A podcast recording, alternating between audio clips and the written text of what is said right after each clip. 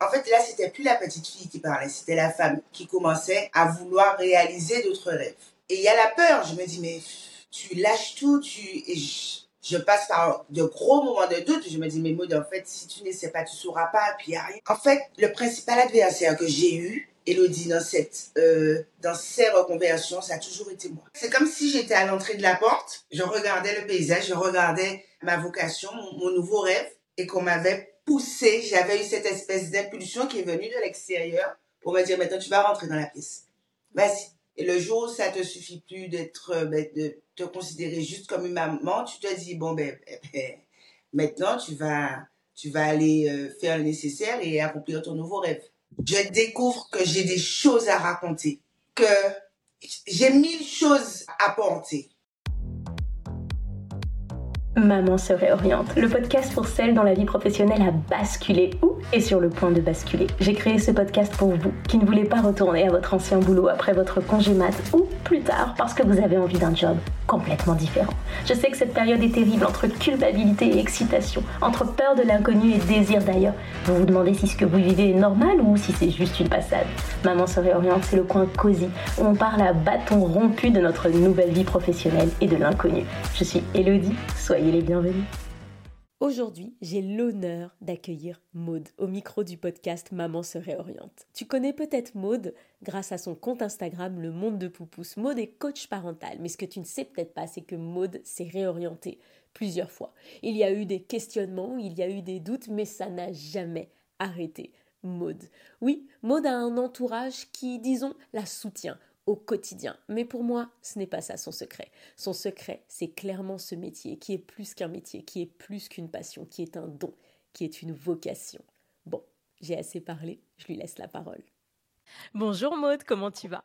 Bonjour Elodie, ça va et toi?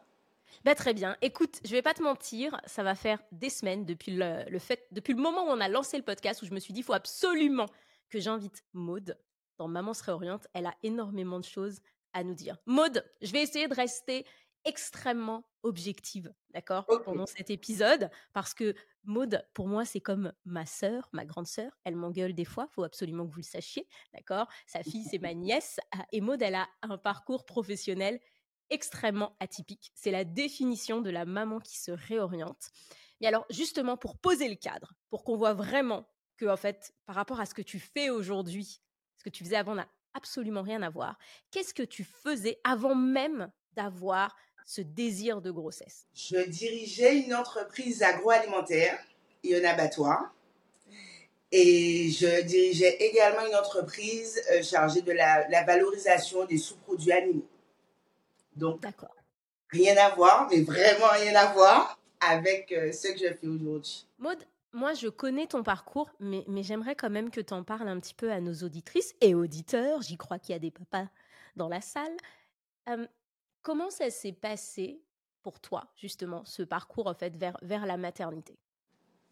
Euh, C'était long. J'ai toujours eu ce désir euh, de maternité. Et euh, une fois que j'ai essayé de le réaliser, euh, j'ai été confrontée à des problèmes de fertilité. Euh, j'ai lutté pour euh, avoir recours à la PMA, je refusais. Parce que ben, moi, je veux tomber enceinte, ben, je vais tomber enceinte sans aide extérieure. J'ai résisté euh, pendant bien cinq ans avant d'accepter d'avoir recours à la PMA et une fécondation, un embryon, et je tombe enceinte. Mais après de nombreuses années d'attente. Tu me disais tout à l'heure, avant qu'on commence l'enregistrement, que c'était déjà pendant ce parcours que tu commençais à te questionner professionnellement parlant, que tu te disais que peut-être ce que tu faisais, c'était plus ce que tu avais envie de faire. Est-ce que tu peux nous raconter ça? En fait, euh, alors, j'étais en train de réaliser hein, un, rêve de petite fille parce que c'est, euh, je travaillais dans, dans l'entreprise familiale et depuis toute petite, j'avais toujours dit, papa, un jour, quand je serai grande, je travaillerai avec toi. Et au fil du temps, euh, j'ai commencé à me dire, mais peut-être que ça y est, j'ai réalisé ce rêve-là et qu'il faut que ben, je me réalise différemment, que je fasse autre chose. Euh, je devenais, et en fait, là, c'était plus la petite fille qui parlait, c'était la femme qui commençait à vouloir réaliser d'autres rêves. Et en tant que femme, je me sentais plus euh, vibrer de la même manière. J'avais envie de découvrir. J'arrivais aussi d'autres expériences et j'arrivais aussi à assumer. Euh, le, pendant très longtemps, je me suis demandé pourquoi les gens changeaient de voix comme ça. J'ai même été jusqu'à dire, mais en fait, ils sont instables, ces gens-là. On ne peut mm. pas passer euh, d'activité en activité comme ça jusqu'au jour où j'ai une espèce de révélation parce que moi, je commence à m'interroger sur ce que je veux faire. Et je me dis non, en fait, ce sont juste des gens qui assument d'être eux-mêmes, assument de ne pas rester dans, euh, enfin, de s'exposer, d'être confrontés à leur vérité au regard de l'autre. Et si un jour, parce que avant d'en être là, entre-temps, je fais des fleurs, quoi. Je passe de la direction d'un abattoir à euh, de la des compositions florales. C'est un univers totalement différent. Et hum, quand j'ai commencé à faire ça, Elodie, quand mais j'ai j'ai recommencé à vibrer. J'ai commencé à, je me disais, ben, euh, ça me fatiguait, c'était compliqué, en plus c'était la galère parce que c'était à l'époque du Covid. Donc, euh, c'était, il n'y avait pas de réunion, on n'avait pas le droit de se réunir en salle. Donc, au moment où j'ai décidé euh, de, de, lancer cette activité-là, eh ben, il n'y a plus de contrat, il n'y a rien. Je fais euh, trois contrats et puis euh, il n'y a plus rien. Mais pourquoi Eh ben, j'étais contente. Hmm. Je me sentais mieux. Il y avait quelque chose à l'intérieur qui recommençait à vibrer. Et est-ce qu'à ce, moment-là, tu te dis pas, tu sais, au moment de prendre la décision d'arrêter justement de travailler dans, dans, cet abattoir et de te dire je vais me lancer dans la composition florale, est-ce que tu as pas cette petite voix qui te dit tu vas mettre tout ce que tu as fait à la poubelle, toutes ces compétences que tu as acquises à la poubelle? Est-ce que cette petite voix, elle arrive et comment est-ce que tu t'en débarrasses? Elle arrive. Enfin, et la vérité, c'est que elle s'est même transformée en grosse voix. C'était obsessionnel. C'était mode, ça fait 15 ans que tu fais ça, euh, tu es bonne dans ce que tu fais, tu connais par cœur. C'est en plus il y a l'aspect sentimental, c'est l'entreprise familiale c'est euh, il y a le sentiment ben, d'abandonner euh, d'abandonner. Euh, c'était mon bébé. C'était mon bébé c'est toujours mon bébé cette entreprise là et tu vois. Et c'est pour avoir un autre bébé aussi que je suis partie.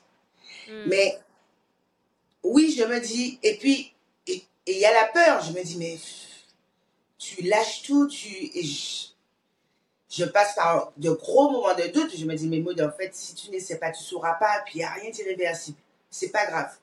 Si tu n'y arrives pas, ben, s'il le faut, tu vas retourner là-bas. Si tu n'y arrives pas, s'il le faut, tu vas essayer autre chose, mais euh, essaie. Mais c'est obsessionnel, bien sûr. Je me, je me suis dit, mais tu prends quand même un gros risque. À ce moment-là, tu es, soutenu par ton mari, par, par ton, ton fils, moi je l'appelle ton fils, qui est grand. Est-ce que tu as ce soutien-là? Ou est-ce que tu as des petites voix qui se rajoutent et qui disent, est-ce que tu es sûr Non.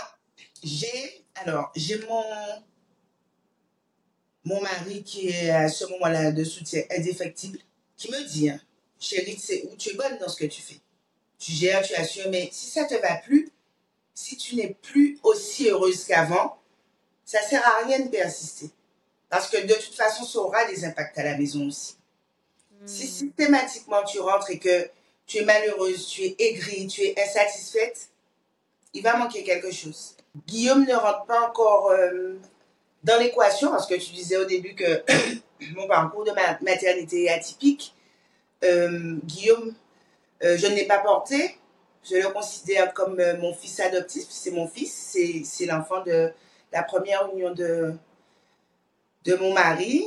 Et Guillaume arrive à la maison, en fait, le même mois, le mois de la naissance de Victoria. Les deux arrivent en même temps. ouais je, suis d'un seul coup maman d'un nouveau-né et d'un adolescent. Et c'est quand il arrive euh, à la maison que je lui dis ça, que je lui dis. Euh, et lui, sur le coup, il n'en revient pas. Il me dit Mais, pousse, enfin, c'était ta, ta, vie. Tu parlais que de ça, c'était ça ton travail. Ah bon, mais qu'est-ce que tu vas faire? Et je lui dis des fleurs. Il me dit des fleurs? Super, tu adores ça les fleurs. Et j'ai cette espèce de soulagement où tout le monde est là. Mon père avec qui je travaillais m'a dit, chérie, mais euh, vas-y. Moi, si tu as pu travailler avec moi dans cette entreprise-là, c'est parce que euh, c'est un rêve que je réalise. Si toi, tu as des rêves à réaliser, vas-y, vas-y. J'ai pas eu... En fait, le principal adversaire que j'ai eu, Elodie, dans, cette, euh, dans ces reconversions, ça a toujours été moi. Hmm. J'adore. Pas mon entourage. Toujours moi. On pense souvent, tu sais, on cherche souvent le soutien ailleurs en se disant que ça va suffire, alors que ces reconversions, elles sont tellement importantes, elles prennent une place à part entière, ça en dit même long sur nous, qu'en fait, c'est déjà nous-mêmes qu'il faut convaincre. Et c'est souvent pour ça d'ailleurs que ça suffit pas, que même quand tout le monde nous dit allez, go, vas-y, on se dit mais tout le monde te soutient, pourquoi tu passes pas à l'action? Parce que ça s'est pas encore passé en toi. C'est exactement ça. J'adore.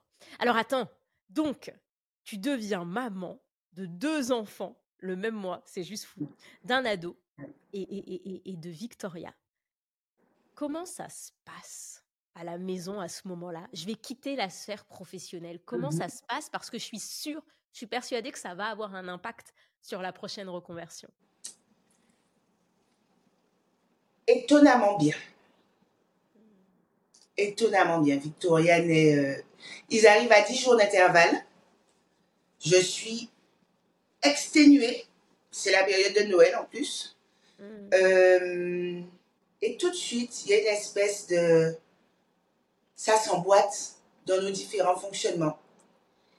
J'ai à cœur que ce garçon qui a fait la demande, cet enfant qui a fait la demande pour venir vivre avec nous, se sente bien, soit accueilli, sente qu'il est à sa place à la maison et qu'en même temps, ben, euh, cette, petite fille qui arrive là, ben, que je lui accorde aussi toute mon attention.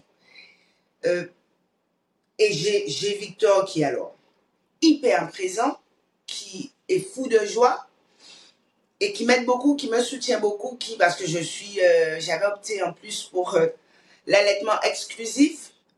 Ça a été ça la partie la plus dure. Tu vois, je dis tout le temps, les gens me disent mais n'importe quoi je dis. Mais ben, j'ai plus souffert mon premier mois d'allaitement euh, qu'à l'accouchement. Parce que j'ai été, je te jamais entendu. Hein. je te promets, parce que j'avais les seins dans un état. Alors, je sais, c'est pas choquant que je dise tout ça ou que j'explique. Euh, non, non, vas-y. Dans un état lamentable. Euh, ma gynéco m'a dit maintenant, faut arrêter. La sage-femme me dit non, faut arrêter, c'est pas possible euh, on peut pas. Et je dis non. Non. J'ai dit, euh, j'aurais pas, j'ai eu mon enfant à, à, 39 ans. Je savais que je n'aurais plus eu d'autres enfants, que je n'aurais plus eu l'opportunité de, d'essayer à nouveau. Donc, c'est un peu sur cette partie-là obsessionnelle. Et le premier mois se passe bien, je réalise pas. Tu vois, il y a une fois une fille qui m'a dit, mais tu, tu es pas en colère qu'on t'ait volé euh, ce moment-là quand elle volé ta maternité? Et ça m'a...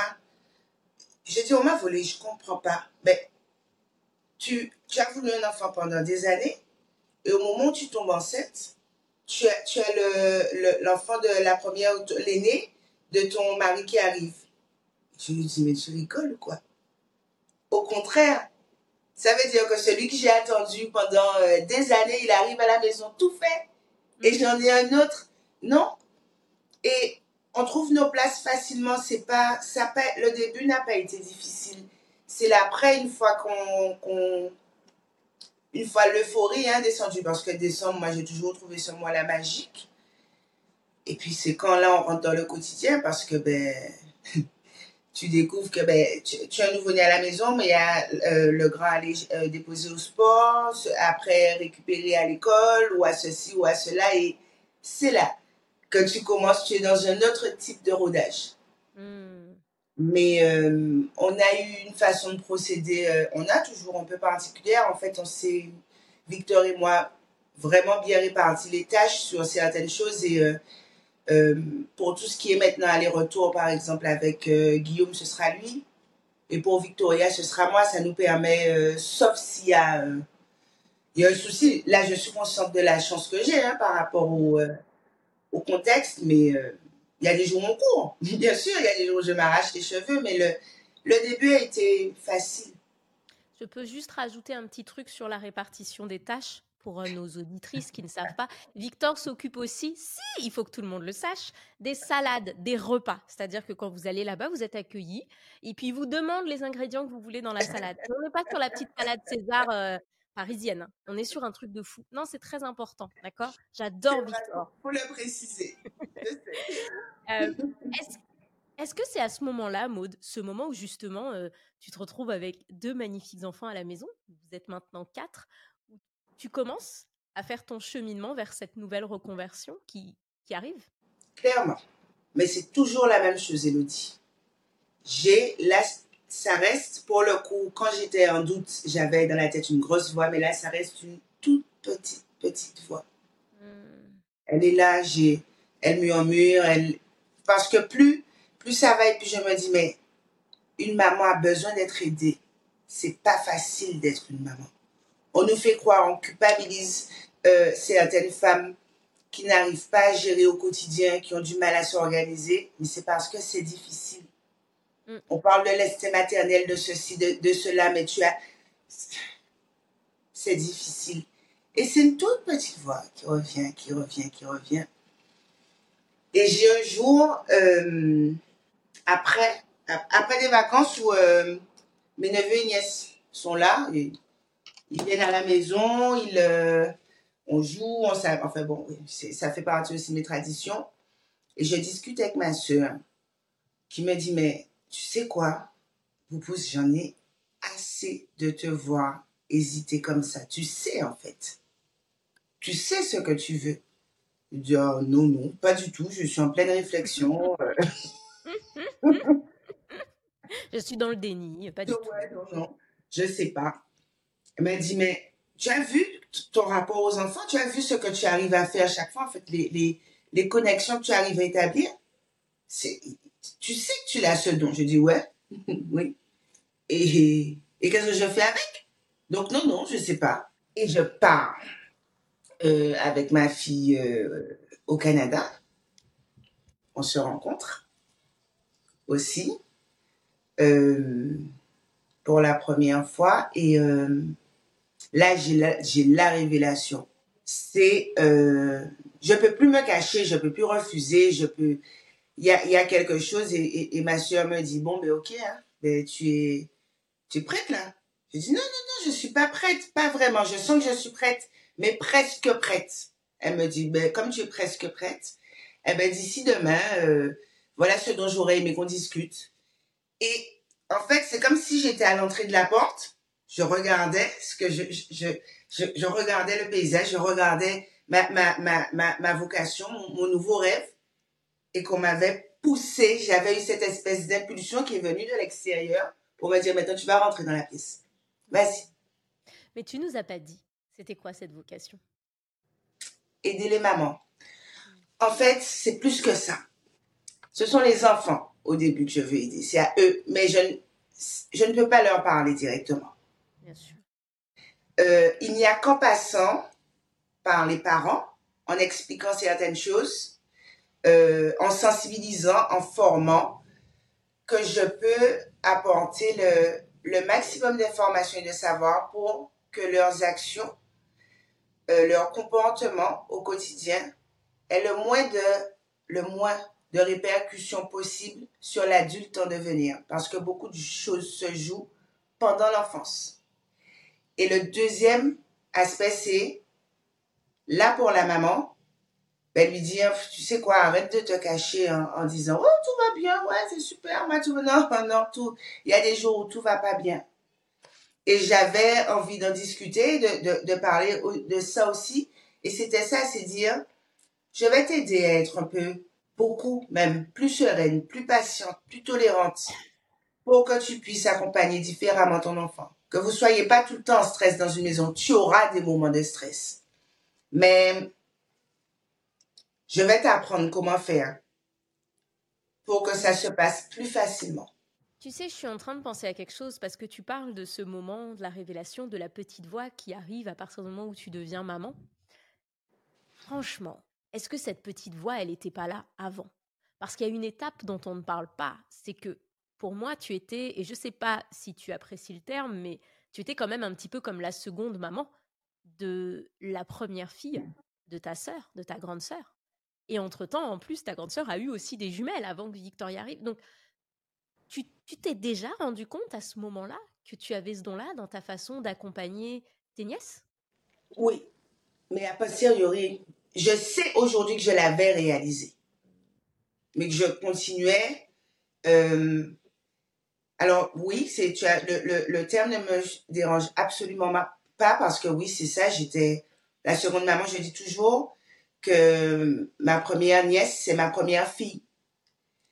Euh, mais je me suis abritée derrière euh, cette difficulté à avoir des enfants en pensant que je me contentais, contentais, hein, mais de de reporter cet amour euh, sur eux. Je ne m'étais pas rendu compte, c'est après, c'est quand, quand j'ai commencé à discuter, à, à sonder, à voir, j'ai réalisé que j'avais cette sensibilité euh, avec les autres enfants. Quand j'étais petite, ma mère a été euh, pendant de nombreuses années infirmière, infirmière en pédiatrie. Eh ben, je demandais à aller. Parfois, elle me disait, mais Maud, et je voulais euh, surtout rester du côté de la maternité. Je, regardais les enfants couveuses. Je restais, je passais, je regardais, c'était là. Mais c'est après quand j'ai commencé euh, l'accompagnement parental que j'ai pris le temps de, réfléchir à tout mon parcours et me dire mais Maud en fait tu as toujours su que c'était ça ton truc c'est les enfants, c'est la maternité, c'est, c'est cet univers-là. Et elle me... Mhm, pardon. Non, non, non. non je, je, suis en train de réaliser que ma, ma maman, pendant des années, m'a dit, mais je comprends pas ce que tu veux venir faire. Je disais, je veux les voir, maman. En fait, c'est un petit peu comme si c'était euh, tes enfants à toi qui t'avaient juste mis en lumière tout ce qui était déjà là. Parce que c'était déjà là, c'est pas du tout arrivé à ce moment-là. Et tu vois, c'est très différent. Il y a beaucoup de mamans dans ce podcast, Maman se réoriente, qui s'en rendent compte après l'arrivée, après l'accouchement. Il y a ce, ce, aha moment, ce moment wow, comme je dis toujours, wow, mm-hmm. je dois absolument me réorienter. Et, et, moi, par exemple, tu m'aurais connu avant d'avoir Evan, c'était hors de question que je travaille avec les enfants. C'était même pas. Et, j'avais pas de don, hein, qu'on se le dise clair. non, non, c'était, euh, tu vois, donc euh, j'avais pas de don, pas dans le sens où ça se passait mal avec les enfants, mais j'étais même pas à leur contact, en fait, tu vois. Donc euh, là où toi, il y avait quand même ces petits messages qui, qui, mais qu'en fait, tu ne voyais pas.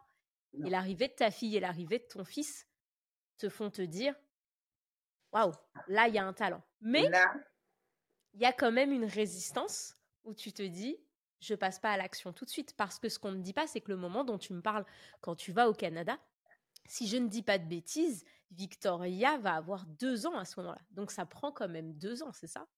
Ça prend deux ans. Ça prend deux ans. Ah oui, oui. Ça, prend deux ans. Euh, oui, parce que je...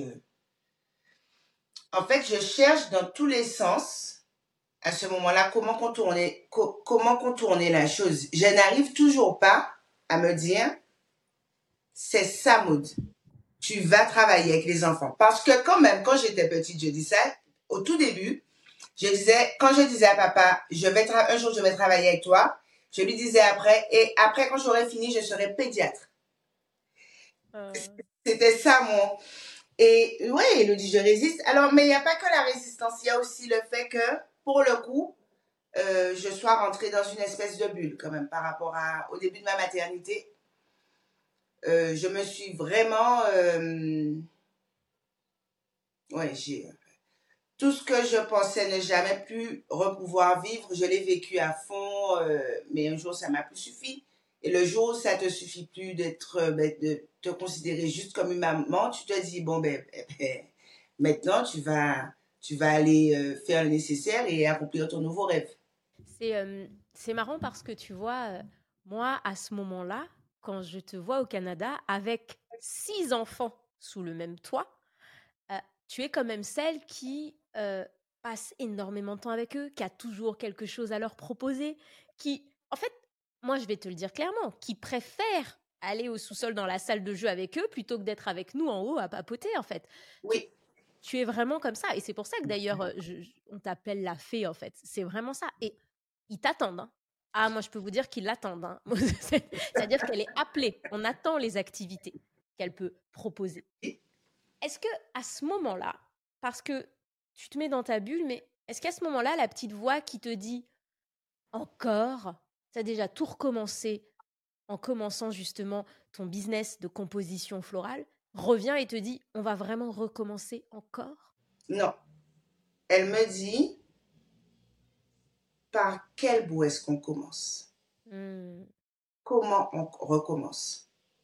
Là, elle me dit pas c'est vraiment reparti? Non, elle me dit on commence comment? On va dans quel sens? C'est bon signe ça. Ça veut dire que cette petite voix, elle sait, elle sait que mmh tu es au bon endroit. Mmh Et c'est marrant. Là où il y a beaucoup de mamans qui vont avoir du mal après, euh, après justement avoir embrassé ce rôle de maman, à trouver leur voix, toi, ta voix, tu l'as. Ça fait des années que tu l'as, elle est là. Et en fait, ce qui bloque, entre guillemets, j'ai envie de dire, c'est la mécanique. C'est pas le je suis perdu, je dois trouver ma vocation. Elle est là. Et ce mmh qui te bloque, c'est la mécanique. C'est ça. Alors, qu'est-ce qui t'aide à passer à l'action? Ma sœur et toi. Euh, euh, je, ne suis pas responsable de tout ce qui va suivre.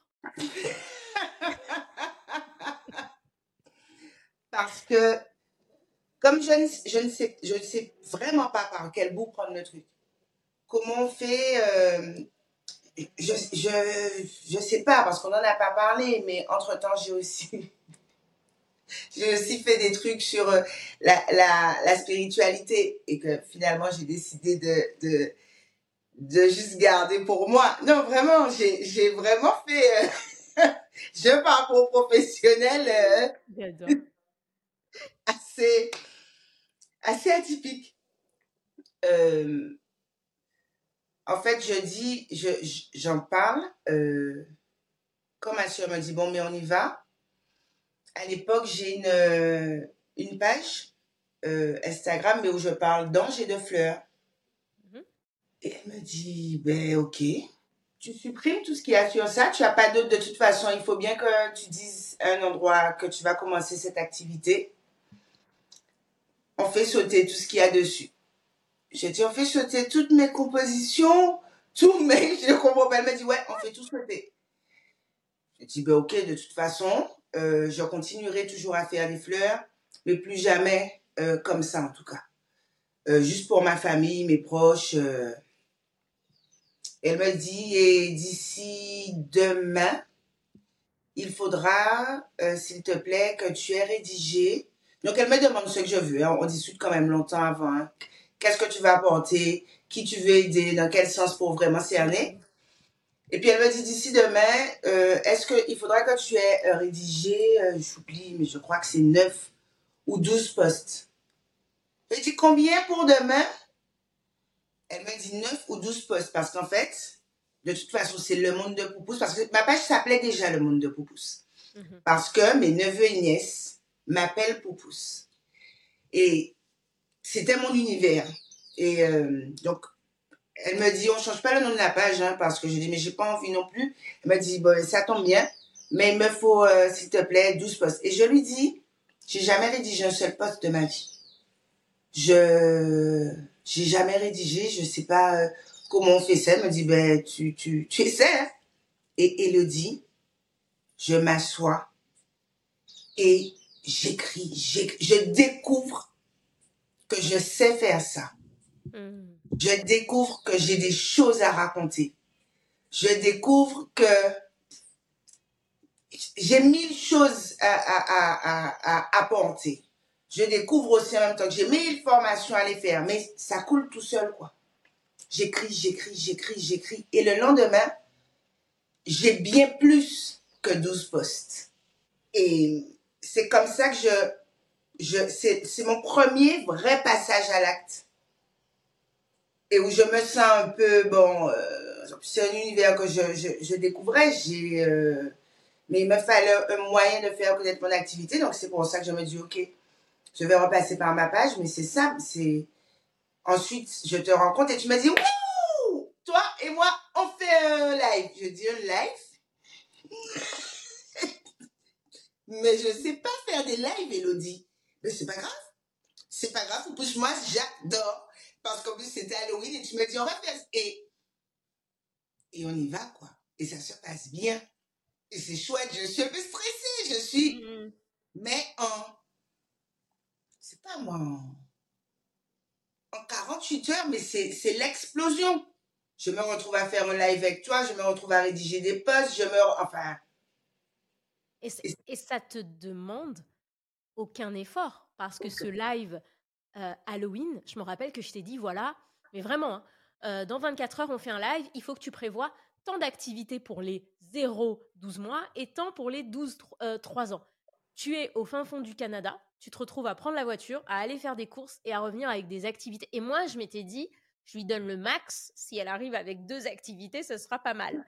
Et en fait, tu arrives avec tout, et pendant que tu prépares, parce que ça, c'est aussi, c'est aussi magique, c'est que pendant que tu prépares, tu testes aussi avec les enfants, et ça va hyper vite en fait. Et pour moi, ça semble hyper naturel.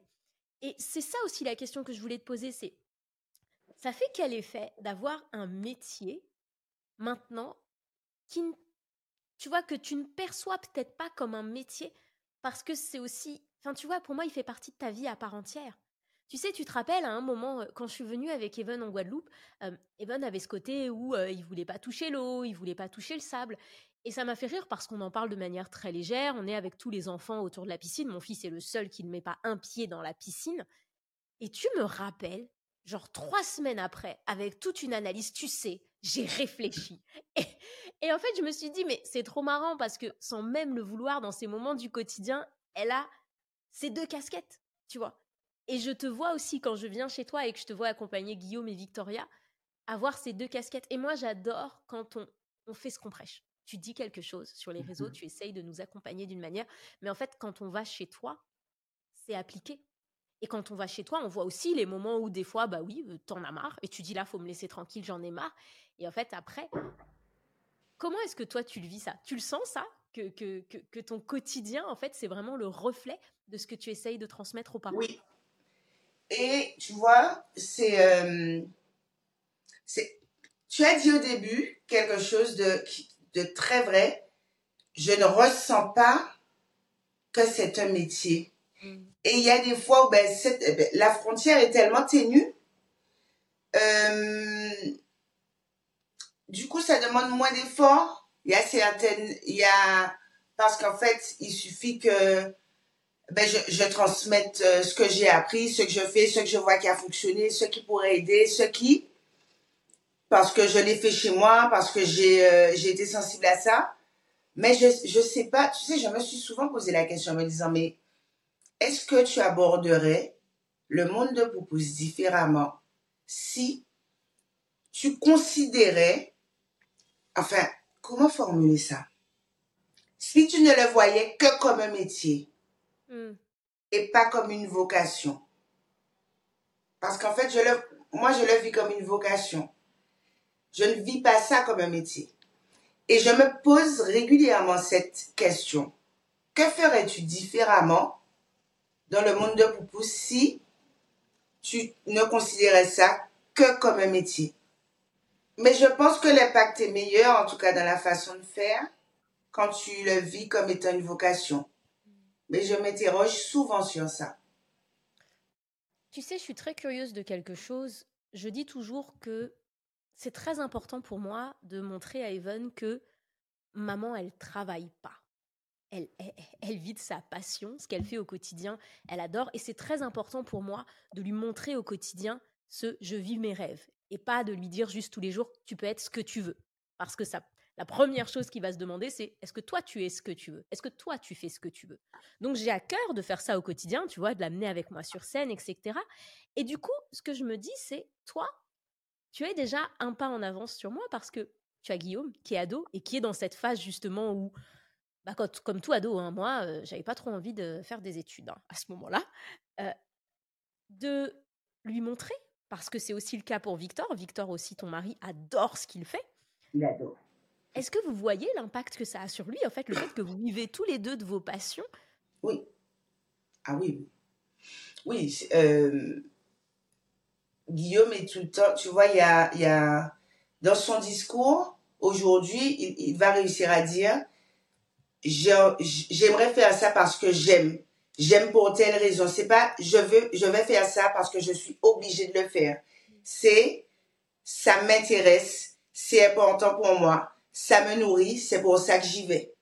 Hmm. Il est vraiment dans, là, tu vois, pour le, le, le, le foot, Guillaume a un vrai talent euh, pour le foot.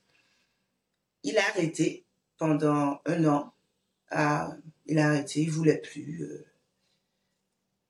Et là, à la rentrée, il a voulu recommencer. Je lui ai dit, chérie, pourquoi tu recommences? Mais en fait, pour parce que j'aime. J'ai envie de faire ce que j'aime. Je ne sais pas pourquoi j'ai arrêté. Mais j'aime, ça me fait du bien. Je suis bon. Eh ben, j'y vais. Je dis, mon Dieu, merci. Ok, je voulais juste savoir, parce qu'il savait que nous, on n'a pas voulu forcer. Guillaume a continué le foot. Mais on lui a dit en revanche ce qu'on pensait de cette décision. Et on a respecté. Euh, non sans mal, mais on a respecté. Et quand il, est revenu nous dire, ben, je m'assois sur une passion, je m'assois sur un don, eh bien, on s'est tous les deux dit le soir, euh, Victor et moi, mais c'est bon ça. Il a compris en fait qu'il fallait aller jusqu'au bout de sa passion, essayer, essayer s'investir. Je vois, je vois l'impact.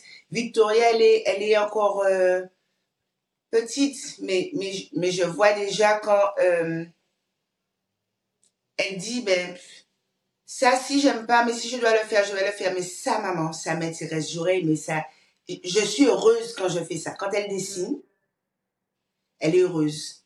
Quand elle peint, elle est heureuse.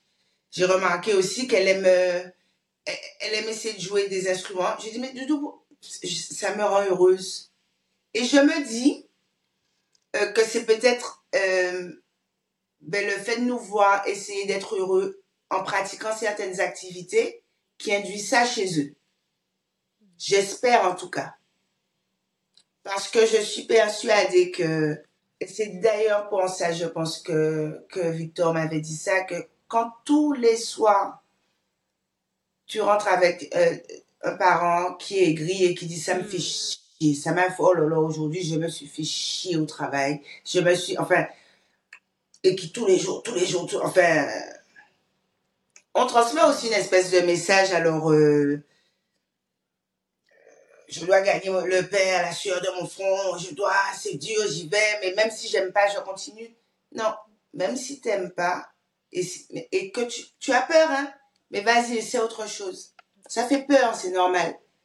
Mais essaie toi de te nourrir de ton activité, parce que de toute façon, c'est un impact, mais radical sur le quotidien. Sur la personne que tu es, sur la personne que tu deviens sur l'investissement, le cœur que tu mets à l'ouvrage, sur les heures que tu ne vois plus passer euh, pendant que tu fais quelque chose. Et moi, je préfère, oui, je pense, et je préfère que nos, enfants nous voient rentrer crevés, mais contents. Complètement. On ne s'en rend pas compte, mais on leur donne un, un avantage de taille. Moi, je dis toujours que là où je suis aujourd'hui, je suis très humble sur le sujet parce que je ne sais pas si je serais là ou j'aurais peut-être mis plus de temps à être là sans mon père. Parce que ça a été tellement facile d'observer mon père au quotidien vivre de ses passions, prendre des risques de fou, être heureux. Mais t'as même pas idée comme il était heureux quand il rentrait le soir. D'ailleurs, mon père qui a arrêté ses études tôt, je comprenais pas du coup pourquoi je devais faire des études moi, tu vois. Parce que je le voyais, je me disais, mais regarde, il a pas fait d'études, tout se passe bien, il a un succès de fou. Et, et en fait, je veux aussi pas minimiser ça, c'est que parfois, ce temps qu'on prend avant de prendre une décision, il faut aussi se dire, OK, qu'est-ce que j'ai vécu, de quoi est-ce que j'ai été témoin, comment est-ce que j'ai été accompagné à ce niveau-là. Et en effet, si tu dis, bah, tiens, sans jugement aucun, c'est vrai que, bah, à côté de mes parents, quand ils rentraient le soir, ça allait pas, ils se plaignaient de leur travail, ils aimaient pas trop ce qu'ils faisaient. Mais c'était comme ça. Et surtout, à l'époque de nos parents, il y a beaucoup C'était comme ça. On restait dans la même boîte pendant 20-30 ans et puis c'est tout. On voyait pas forcément autre chose. Ce que faisait mon père à l'époque, c'était c'était hyper rare. Plaquer un boulot à la SNCF, qui était la boîte de rêve à l'époque pour monter sa boîte, oh, tu vois? Et, je suis curieuse du coup d'avoir ton, retour là-dessus parce que toi, tu as eu un, papa qui était entrepreneur et, tu as eu une maman, la dernière fois que j'ai parlé à ta maman, qui aimait ce qu'elle faisait. J'ai deux parents qui, aiment, qui, qui étaient passionnés, qui sont en fait. Euh, ma, mon, mon, père travaille toujours, il est, il est fou de son boulot, il est mm. passionné. Il, papa ne va pas au travail, papa va vivre sa passion. Mm. Il, il, et, et, et, et ça, tu vois, je, quand j'observe, je me dis que tous ces écueils par lesquels il a pu passer les épreuves ben, de la vie et de l'entrepreneur, mais il a toujours continué à résister parce que c'était sa passion, c'est sa passion. Il vibre. Il te parle de ça, mais euh, il peut t'en parler pendant des heures. Il a toujours un nouveau projet, une nouvelle idée. On y va. je dis, bon, mais papa, quand même, il est, ça foisonne dans sa tête. Il est heureux. Il pourrait te parler tout le temps de ça. Je lui dis, mais papa, tu te rends compte que tu parles tout le temps du travail? Mais non, chérie, je te parle pas du travail. Je te parle l'exploitation. Je te dis juste qu'il y a eu, je dis, mais papa, c'est ton travail. Ah ouais, c'est vrai. Il est fou de son job. Et maman, c'est la même chose. Euh, maman rentrait euh, fatiguée. C'est pas facile euh, de, travailler auprès d'enfants, d'enfants malades. C'est maman adorait. Elle se préparait quand il y avait les services de nuit. Toujours, je l'ai jamais entendu râler. oh là, j'y vais. Tout, tout, tout, tout, Elle se préparait Bonne nuit, au revoir les enfants. Elle rentrait, les fois où elle, rentrait à 6 heures, elle arrivait fatiguée, mais heureuse. Hmm. Et ça change tout. Moi, mes, mes deux parents, oui, j'ai eu la chance d'avoir eu. Euh, ouais. Ouais, j'ai jamais entendu mes parents dire. Euh, faut y aller. Hmm. Allez, c'est parti, on y va. Et ça, hmm. c'est chouette de voir ça. Parce que ça transmet aussi un autre message.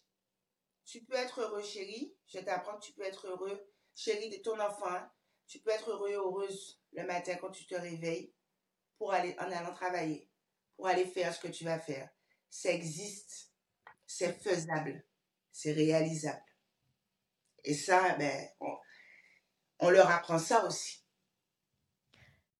Qu'est-ce que je terminerai en te demandant Qu'est-ce que tu donnerais comme conseil, là, si tu croisais une maman qui te dit Ce que je fais, ça me convient plus, mais j'ose pas me lancer?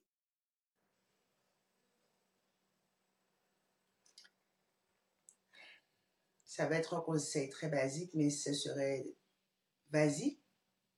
Je poserai quand même quelques questions. Qu'est-ce que tu as à perdre?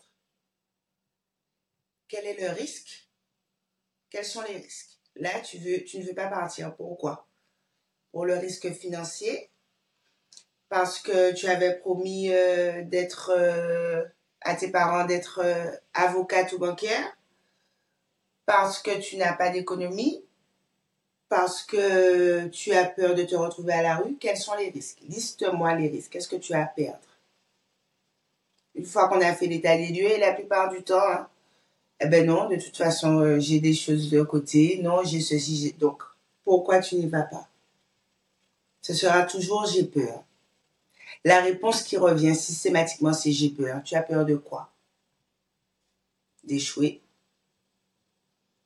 Alors souvent, certaines dames diront d'échouer, mais la vérité, c'est qu'elles auront surtout peur de réussir. Hmm. Elles auront surtout peur de réussir. Parce que ça aussi, ça entraîne des changements. Eh ben, c'est, chérie, prends le risque. Il n'y a rien d'irréversible. Il y a très peu de choses irréversibles sur Terre. Vas-y. La seule chose que je trouve qui est irréversible, c'est avoir des enfants. oui. Non, vraiment. Hein.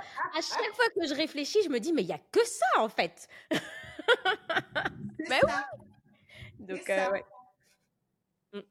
C'est le seul lien à vie. Et le reste, vas-y, cocotte. Pose-toi ces questions-là, liste, et puis tu te sentiras tellement fière, tellement heureuse après, tellement nourrie ta vie et toi en tant que maman, ça va changer aussi. Merci beaucoup Maude d'être intervenue dans ce podcast. J'espère qu'on te retrouvera bientôt. Et on te retrouve du coup sur ton compte Le Monde de Poupous pour des coachings parentaux. Exactement. Merci beaucoup. Merci, Elodie. J'espère que cet épisode t'a plu. Si toi aussi tu te poses des questions actuellement sur ta vie professionnelle, si tu as l'impression de ne plus forcément être à ta place là où tu es actuellement, sache que j'ai créé un quiz pour toi totalement gratuit pour te permettre d'y voir un petit peu plus clair. Tu le trouveras dans la description de cet épisode. Je te remercie encore d'avoir été là, je te remercie encore d'avoir écouté ce podcast et je te dis à très bientôt.